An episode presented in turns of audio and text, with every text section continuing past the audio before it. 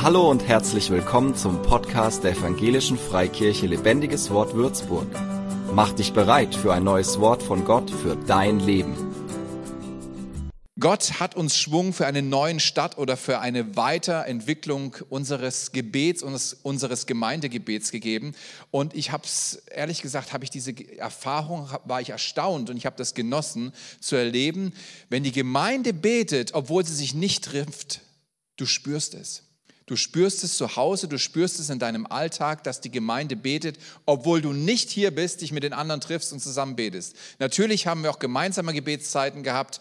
Wir beten vor dem Gottesdienst, kommen da gerne dazu. 8.45 Uhr geht's los, aber kannst kommen, wie du willst, ist ganz egal, kommen und gehen, wie du willst.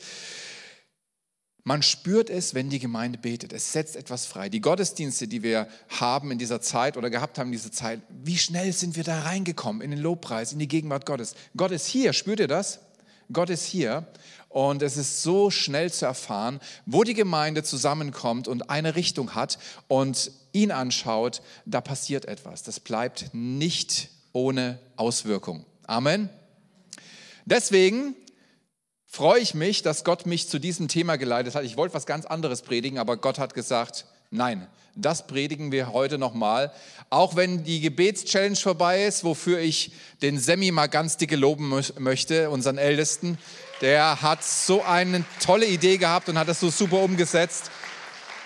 Und ihr lieben Sprecher, die ihr alle ein Thema gemacht habt, einen Input gemacht habt, so super, ich habe das so gefeiert.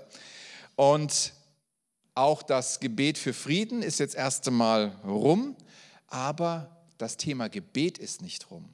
Das ist, was ich spüre. Das war eigentlich nur der Kickstart für eine neue Zeit, wo wir im Gebet mit Gott etwas erleben, wo wir Wunder erleben.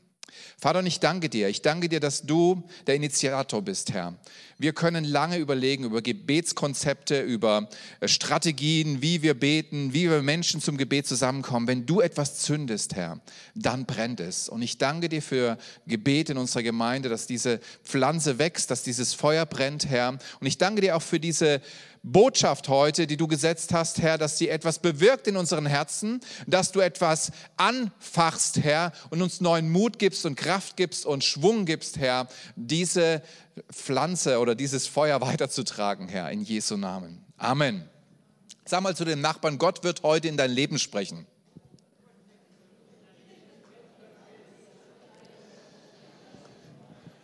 Ist doch gut, oder?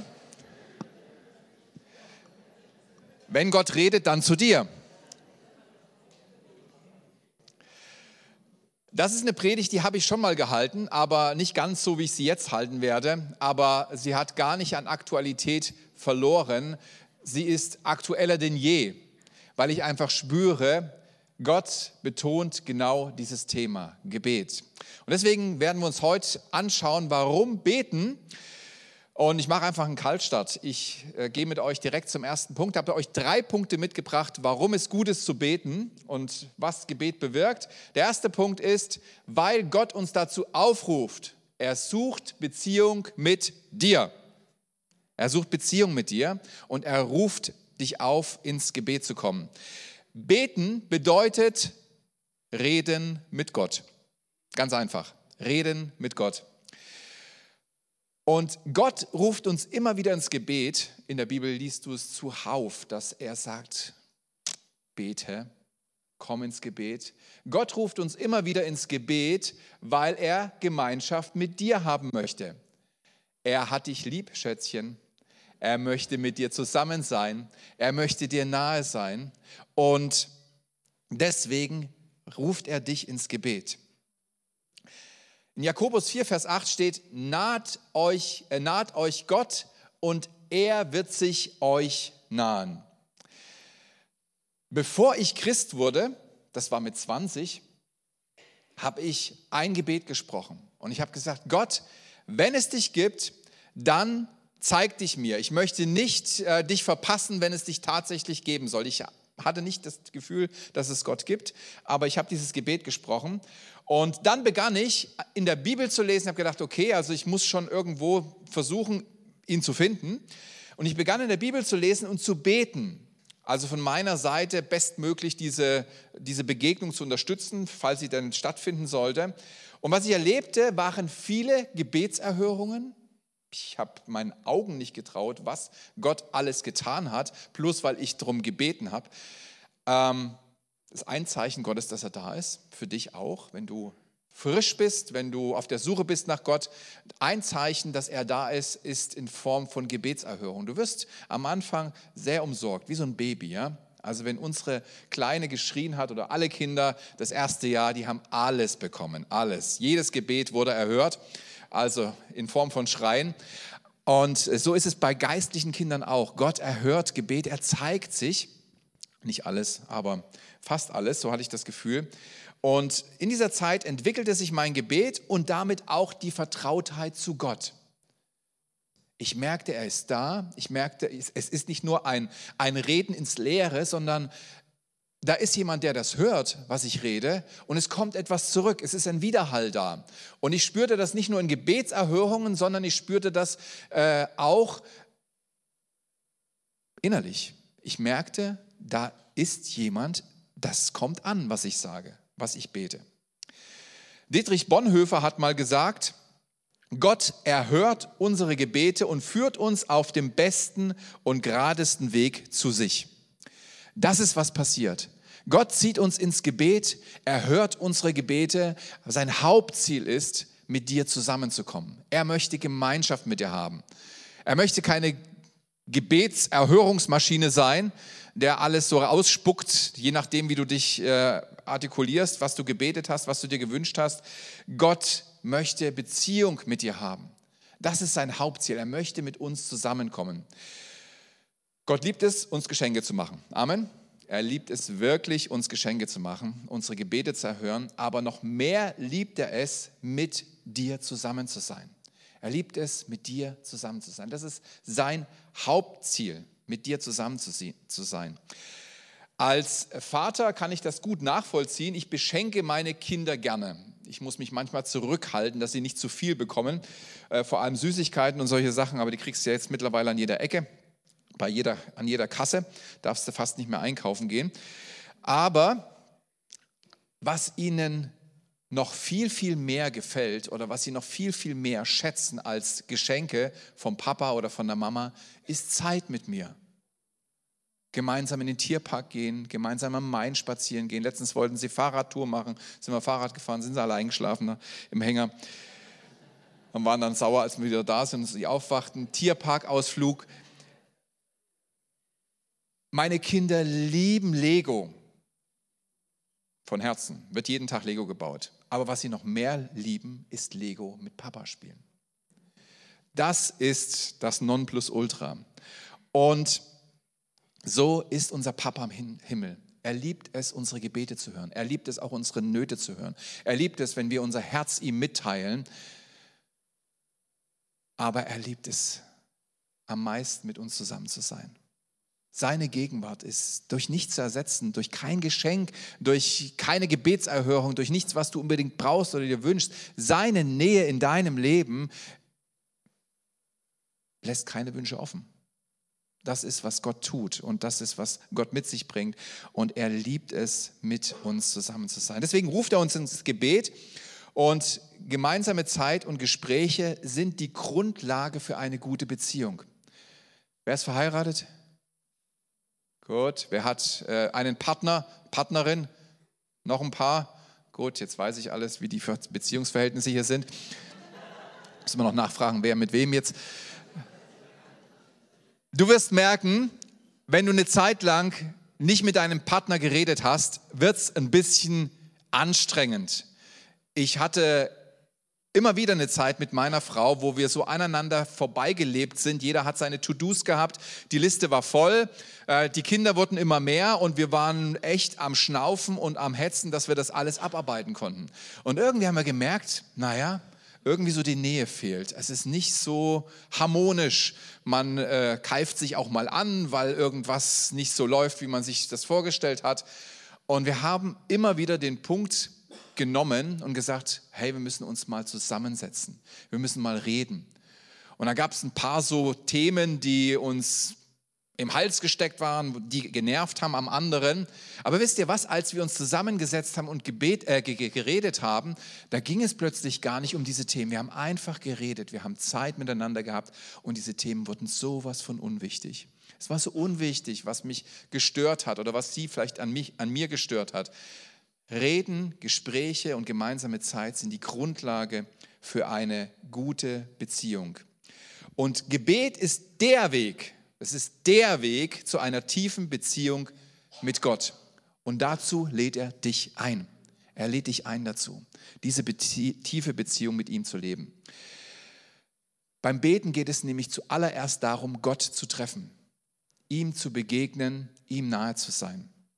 Und Gott lädt dich zu dieser persönlichen Beziehung mit ihm ein. Und Gebet, ich weiß, dass das manche so empfinden. Ich habe das auch so eine Zeit lang gehabt aber Gott sei Dank verloren. Gebet, bei Gebet geht es nicht darum, eine Pflicht abzuleisten. Wenn du das empfindest, äh, hast du, hast du eine falsche Richtung eingeschlagen. Dann musst du nochmal zurückkommen und dir von dem Heiligen Geist nochmal Gebet neu zeigen lassen.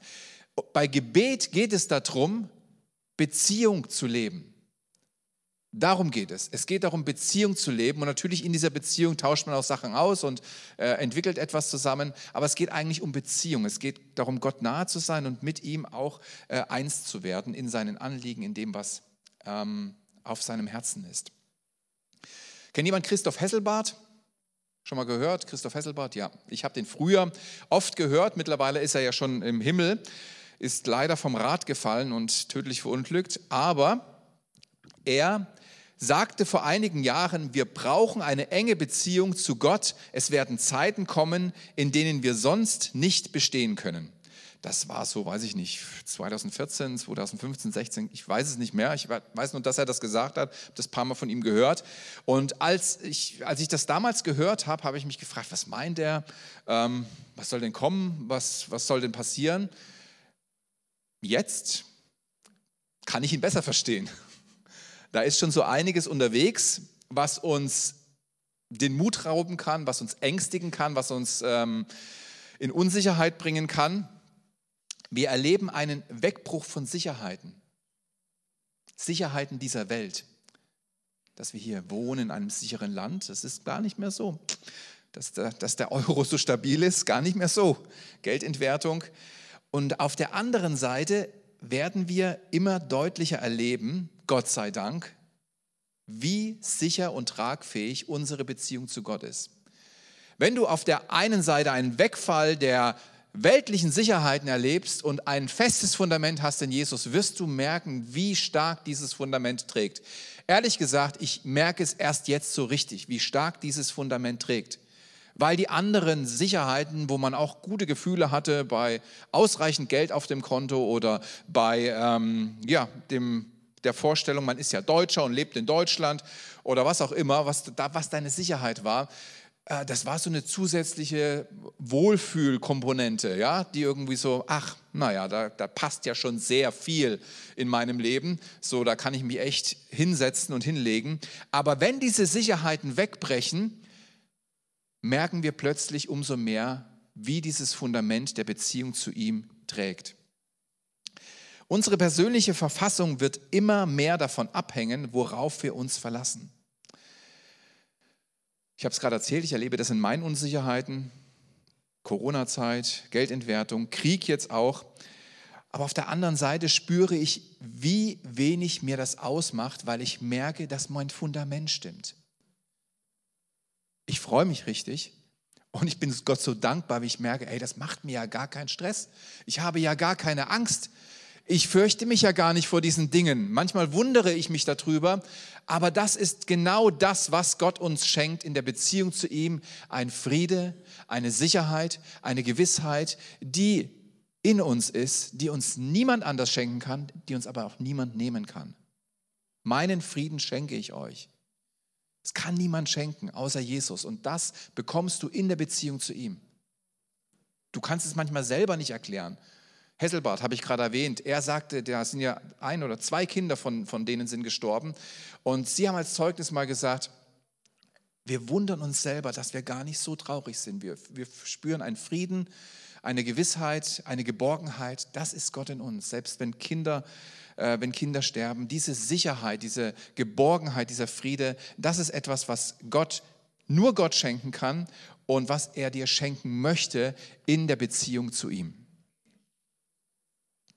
Eigentlich tut es mir gut, dass die weltlichen Sicherheiten wegbrechen und ich Gott als Sicherheit spüren darf. Muss ich sagen, es tut mir echt gut. Es gefällt mir richtig zu, sein, zu, zu merken, hey, ich stehe ja hier, alles ist wackelig, alles bricht zusammen, irgendwie ist nichts mehr sicher, was ich so um mich herum sehe oder es wird immer weniger sicher von diesen Sachen und ich stehe da und denke mir, wow, es steht sich gut.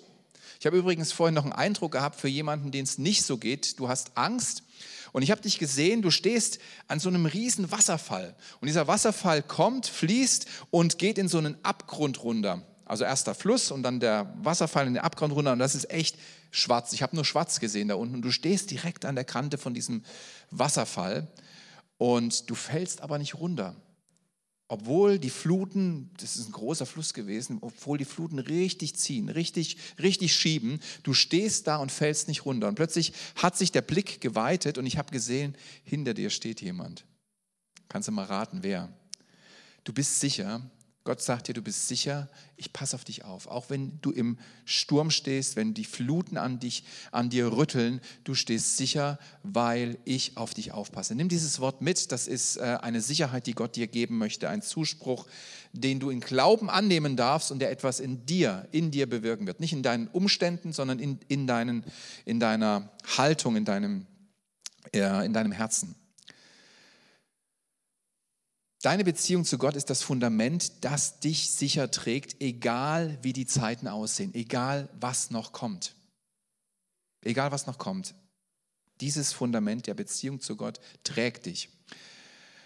Und wenn Gott unser Fundament ist, spüren wir das an dem Frieden, der in uns lebt. Davon hat Philipp letzte Woche erzählt. Ich wollte noch sagen, sag was zu Philipp. Philipp kann heute leider nicht das letzte Mal da sein. Äh, ja, er, ihm geht es wie so vielen heutzutage. Er muss eine Zeit lang zu Hause bleiben, darf das Haus nicht verlassen. Wir müssen auf ihn verzichten. Aber irgendwie schnappe ich mir nochmal, bevor er ganz geht und knuddel ihn nochmal und sage ihm liebe Grüße von uns. Philipp, falls du zuhörst, wir haben dich nicht vergessen. Erster Punkt, Gott ruft dich ins Gebet. Warum beten? Weil Gott dich ruft um Beziehung mit dir zu haben. Und in dieser Beziehung ist so viel drin. Du wirst überrascht sein, wenn du es noch nicht ausgepackt hast oder noch nicht probiert hast. Du wirst überrascht sein. Es gibt eine Stabilität in deinem Leben, die du nirgendwo anders bekommst. Nirgendwo. Kann dir keiner geben. Kein Versicherungsmakler, keine Regierung. Diesen Frieden gibt es in dieser Welt nicht. Den gibt es nur von Gott und er möchte ihn dir schenken. Meinen Frieden gebe ich euch.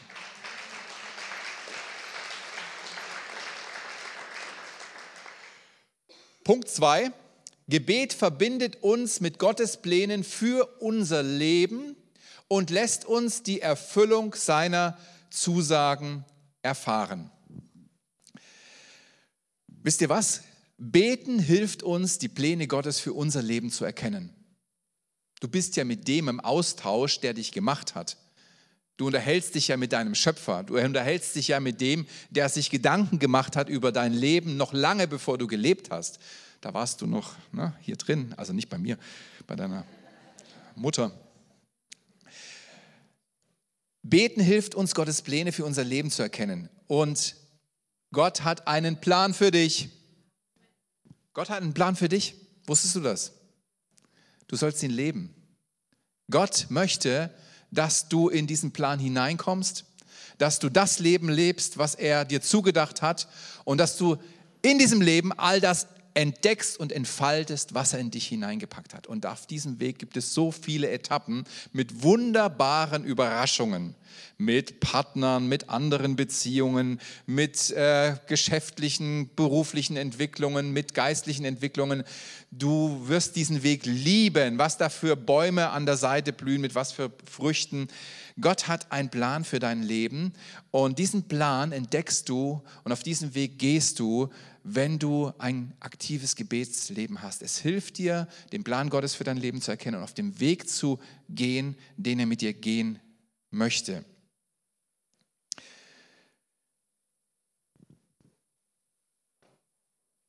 1. Ähm, Thessalonicher 5, Verse 16 bis 18 habe ich euch mitgebracht. Seid alle Zeit fröhlich, betet ohne Unterlass, seid dankbar in allen Dingen, denn das ist der Wille Gottes in Christus Jesus für euch. Da geht es um Gebet, hört sich jetzt wieder an wie so eine Handlungsanweisung. Tu dies, tu das, ist es teilweise auch, aber konntest du schon mal fröhlich sein, weil es jemand gesagt hat? Also bei meinen Kindern klappt das nicht.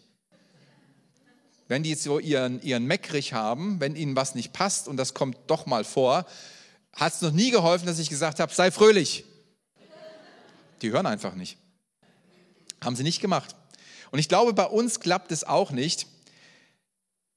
Gottes Wille für dich ist aber, dass du alle Zeit fröhlich bist. So, wenn du hier liest, sei alle Zeit fröhlich und du kannst es ja gar nicht umsetzen, dann muss es ja irgendwie einen anderen Kniff geben, irgendwie eine andere Herangehensweise, dass du zu diesem Punkt kommst, fröhlich zu sein, obwohl du es gar nicht bist und jetzt auch nicht den Schalter dafür findest. Wir dürfen natürlich Gott und sollen das auch unsere Sorgen und Nöte bringen. Das ist wichtig. Also bei fröhlich sein heißt ja immer, ach, alles ist super, happy clappy und mir geht's gut und ich habe keinen Kummer, keine Sorgen. Nee, also wir gehen durch viele Täler. Wir haben etliche Herausforderungen. Äh, die, die der Herr liebt, die züchtigt er oder erzieht er besonders. Ja, weil er dich liebt, erzieht er dich besonders und das hat immer was mit Herausforderungen und ähm, ja, mit schwierigen Sachen zu tun. Und natürlich dürfen wir Gott in der Not auch unser, unser Leid und unsere Trauer, unseren Schmerz bringen. Wir dürfen ihn unsere Sorgen bringen. Ähm, doch auch in Zeiten der Not und Herausforderung möchte Gott wieder mit uns an diesen Punkt kommen, dass wir Freude haben in unserem Herzen, dass wir fröhlich sind. Er möchte uns fröhlich wissen. Und der Schlüssel ist Gebet. Der Schlüssel dahin ist Gebet vor allem der Dank. Du weißt wahrscheinlich nie, wie Gott in deiner gegenwärtigen Not, in deiner gegenwärtigen Herausforderung handeln wird, wie er das Ding lösen möchte, wie er ähm, das alles zum Guten führt. Das, das kannst du dir gar nicht ausmalen. Ich versuche das immer wieder, mir auszumalen, wie Gott jetzt in diese Situation eingreifen könnte. Und im Endeffekt, wenn er es getan hat, stelle ich fest, er hat es ganz anders gemacht. Er ist halt Gott. Er macht es ganz anders. Er überrascht uns immer wieder und ich glaube, er liebt es. Er sitzt dann da und, und kichert und denkt, ach, staunt da wieder über mich. Und ich muss immer wieder staunen, was Gott tut und wie er es tut. Also du kannst es nicht so erahnen, was Gott in deiner Not oder wie Gott deiner Not begegnet, wie er deine Herausforderung mit dir meistern möchte. Aber du hast genügend Erfahrung gesammelt, wie er es in Vergangenheit getan hat Du hast genügend Erlebnisse, wenn du eine Zeit lang mit ihm unterwegs bist, weißt du ganz genau, da hat er mir geholfen, das hat er geregelt, das hat er zum Guten geführt, dort hat er eingegriffen, da durfte ich mich auf ihn verlassen, da hat er mich aufgefangen und hier hat er mich wieder aufgerichtet. Wenn wir zurückschauen, sehen wir ganz, ganz viel, was Gott schon getan hat. Ich habe mal echt ein finanzielles Problem gehabt, also das ging in die Hunderttausend, vielleicht sogar Millionen. Ich weiß es gar nicht, ich habe es dann nicht mehr beachtet, das war mir zu viel für meine Seele. Auf jeden Fall. Und zusätzlich noch BAföG-Schulden. Und auf jeden Fall, ich war ähm, selbstständig und Gott hat mich einen Monat vorher vorbereitet, dass, mein, äh, dass etwas, ein, ein Zusammenbruch kommen wird.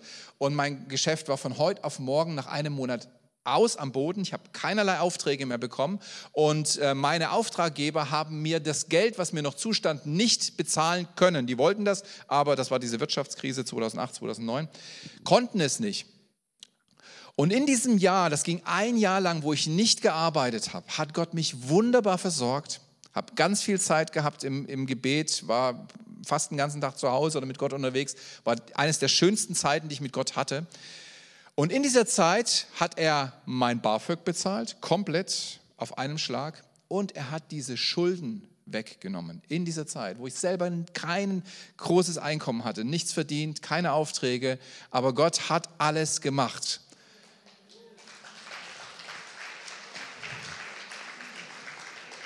Gott liebt es scheinbar, uns manchmal echt in solche Zeiten zu führen, wo wir handlungsunfähig sind, wo wir gar nichts machen können, wo wir total leer dastehen und sagen, Gott, ich habe gar nichts. Und dann sagt er, aber ich habe alles. Und ich möchte dich beschenken. Ich möchte dir zeigen, dass ich dein Gott bin. Ich möchte mich um deine Probleme kümmern. Hab lange dafür gebetet, hat nie geklappt. Aber in diesem Jahr hat er das geschenkt und ich bin völlig schuldenfrei gewesen. Ich habe nie gedacht, dass ich mein Haus bauen könnte. Jetzt habe ich ein Haus gebaut. Gott macht das. Gott führt dich. Gott kümmert sich. Und der dankbare Rückblick gehört sich nicht nur, sondern er hilft uns zuallererst, uns in eine gute Stimmung wieder hineinzubewegen. Ja, da waren wir ja stehen geblieben. Schau mal zurück, was Gott gemacht hat. Wenn du voll Sorge bist, wenn du voll Angst bist, schau mal zurück, was Gott gemacht hat. Dieser Vers sagt, seid alle Zeit fröhlich, betet ohne Unterlass, seid dankbar in allen Dingen, denn das ist der Wille Gottes in Christus Jesus für euch. Diese Dankbarkeit, das ist der Schlüssel, hineinzukommen, auch wieder eine Perspektive zu gewinnen und zu sehen, okay Gott, du bist ja immer noch Gott, du warst es früher, hast mich nie enttäuscht, du wirst es auch in Zukunft sein, ich weiß noch nicht wie, aber ich werde dich über meine Herausforderung preisen.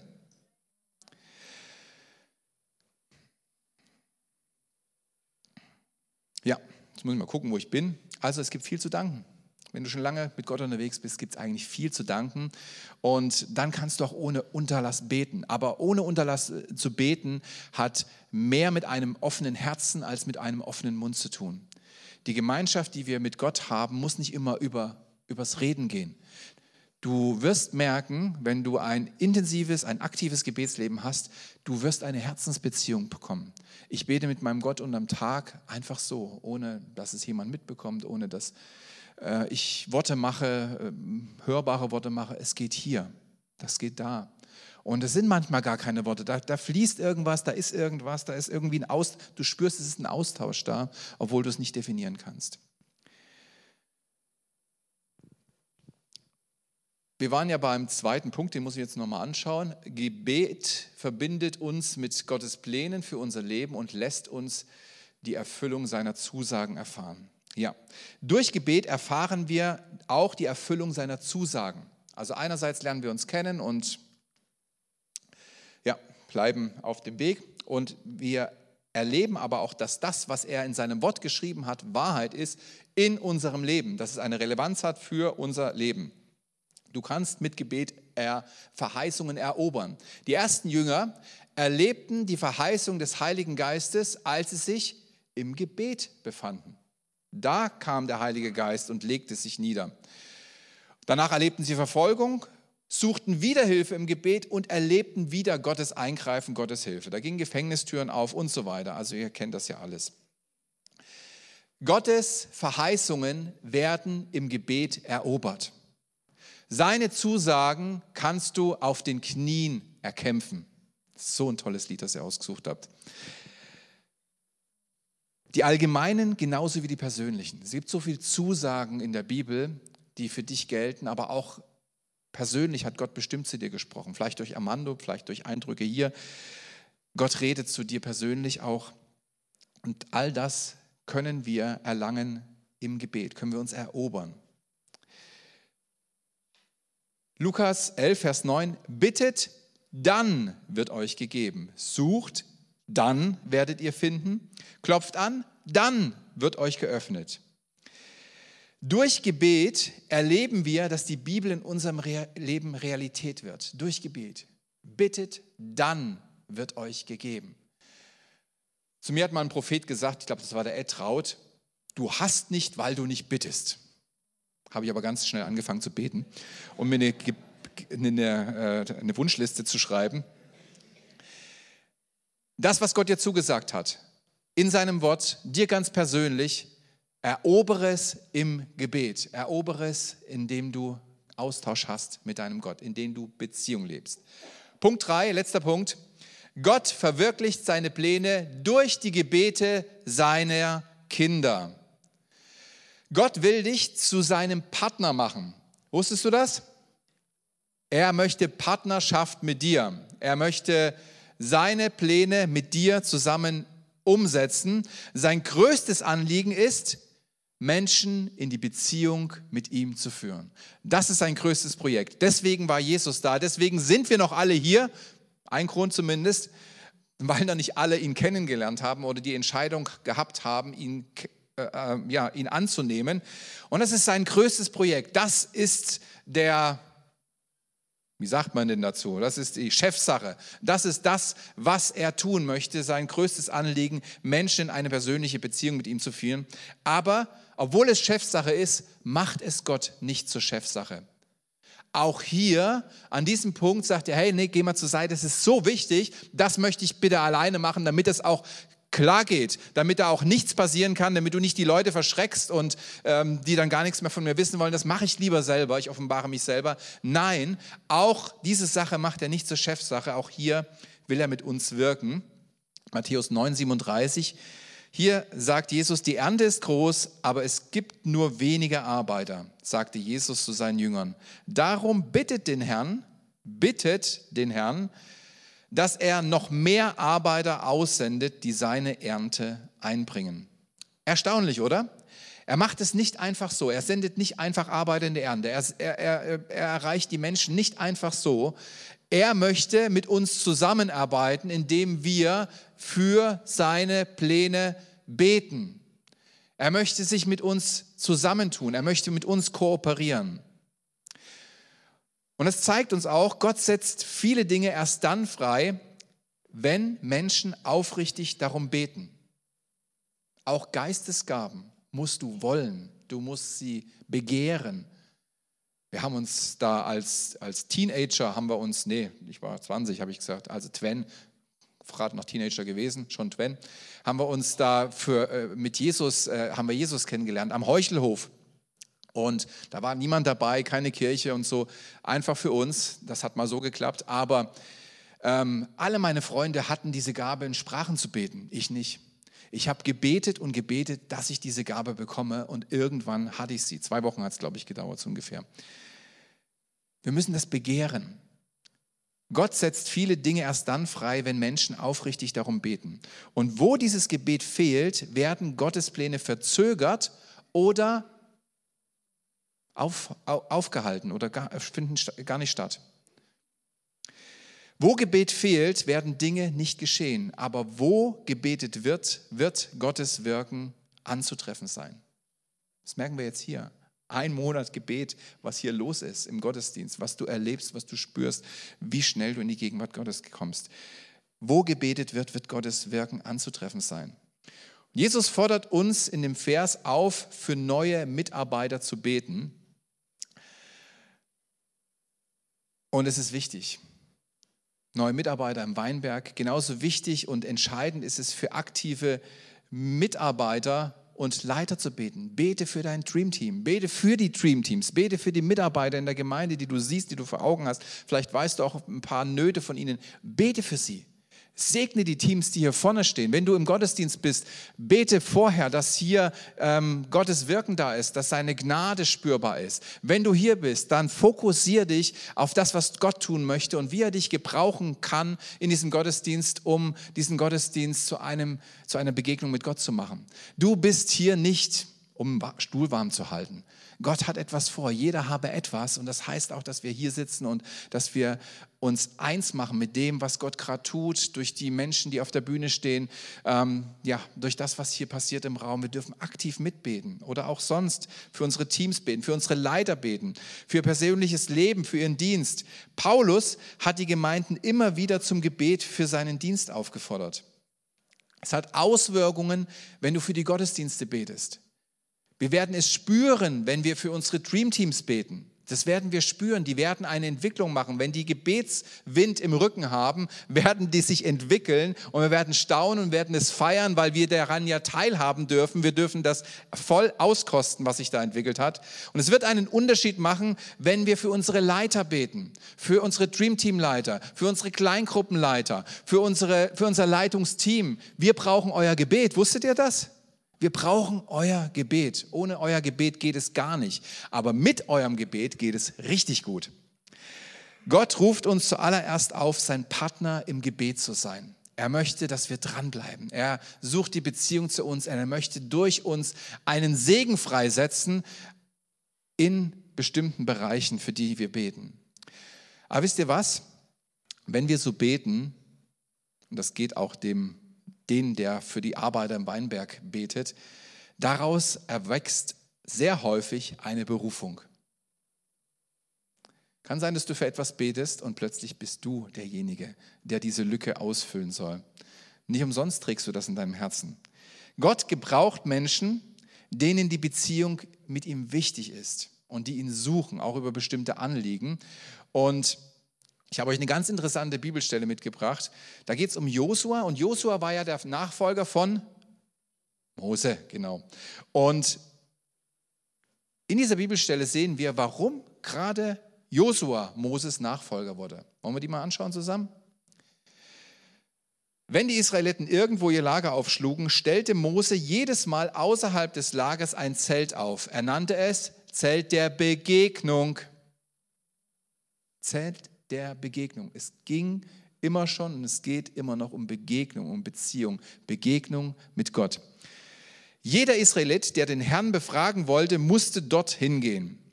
Der Herr sprach von Angesicht zu Angesicht mit Mose, so wie Freunde miteinander reden. Und hier ist eine gute Gebetsanleitung. Du musst nicht so rituell beten. Vater unser ist super, können wir gerne beten, aber du kannst beten, wie du bist. Du kannst beten, wie dir der Schnabel gewachsen ist, würde man so salopp sagen. Du kannst beten, wie du mit deinen vertrauten Personen, Menschen sprichst, mit deinem Partner sprichst. Du kannst Gott im Du begegnen. Danach kehrte Mose wieder ins Lager zurück, doch sein junger Diener Josua, der Sohn Nuns, verließ das Zelt der Begegnung nicht. Er blieb. Er liebte die Gegenwart Gottes. Er liebte die Beziehung zu ihm. Er hat gar keinen Drang gehabt, rauszugehen. Er war wahrscheinlich Single, keine Frau, keine Kinder. Er hatte Zeit, ihr lieben Single, ihr habt Zeit. Glaubt ihr nicht, aber wartet mal ab, wenn ihr kein Single mehr seid und Kinder habt. Josua verließ das Zelt der Begegnung nicht und das qualifizierte ihn, ein Diener Gottes zu sein. Das qualifizierte ihn, Leiter zu sein im Reich Gottes. Hier sehen wir, wie man ein Mensch, äh, äh wie ein Mensch Teil in der Geschichte Gottes werden kann. So kannst du ein Teil in der Geschichte Gottes werden. Und weißt du was? Achte dich nicht gering. Wir hatten vorhin hier zwei Eindrücke, die genau in diese Richtung gehen. Achte dich nicht gering. Josua war ein junger Mann, ein Nobody. Auf den hat keiner geschaut.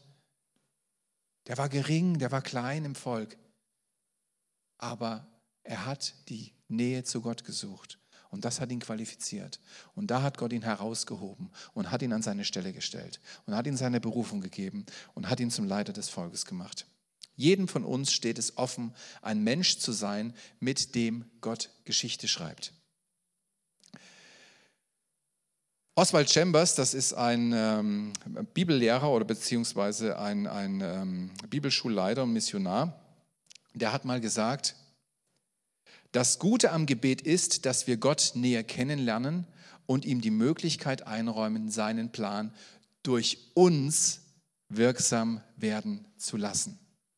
Das ist auch, was Gebet bewirken kann. Es bringt dich in deine Berufung hinein. Es bringt dich in das Leben hinein, was Gott dir zugedacht hat. Drei herrliche Punkte möchte ich sagen, um zu beten, um dran zu bleiben, um weiterzumachen. Wir wollen eine Gemeinde des Gebets sein. Und ich lade euch einfach nochmal ein, jetzt hier diese drei Punkte nochmal zu verinnerlichen. Und ich glaube, dass Gottes Ruf ist, hey, bleib dran. Lass nicht nach, mach weiter, es wird schöner und schöner. Man sagt ja, wenn es am schönsten ist, soll man aufhören. Bei Gebet nicht. Bei Gebet ist es so, es ist so schön, weil man nicht aufgehört hat, ja? Warum beten? Gott ruft dich dazu auf, weil er Beziehung zu dir sucht. Punkt zwei, durch Gebet erkennst du seine Pläne und erlebst seine Zusagen. Und Punkt drei, Gott verwirklicht seine Pläne durch deine Gebete und dann auch durch dich. Vater, ich danke dir, dass es guten Grund gibt zu beten, weil du es bist, der uns ruft. und in die Beziehung führen möchte. Und da werden wir alles finden, was wir brauchen.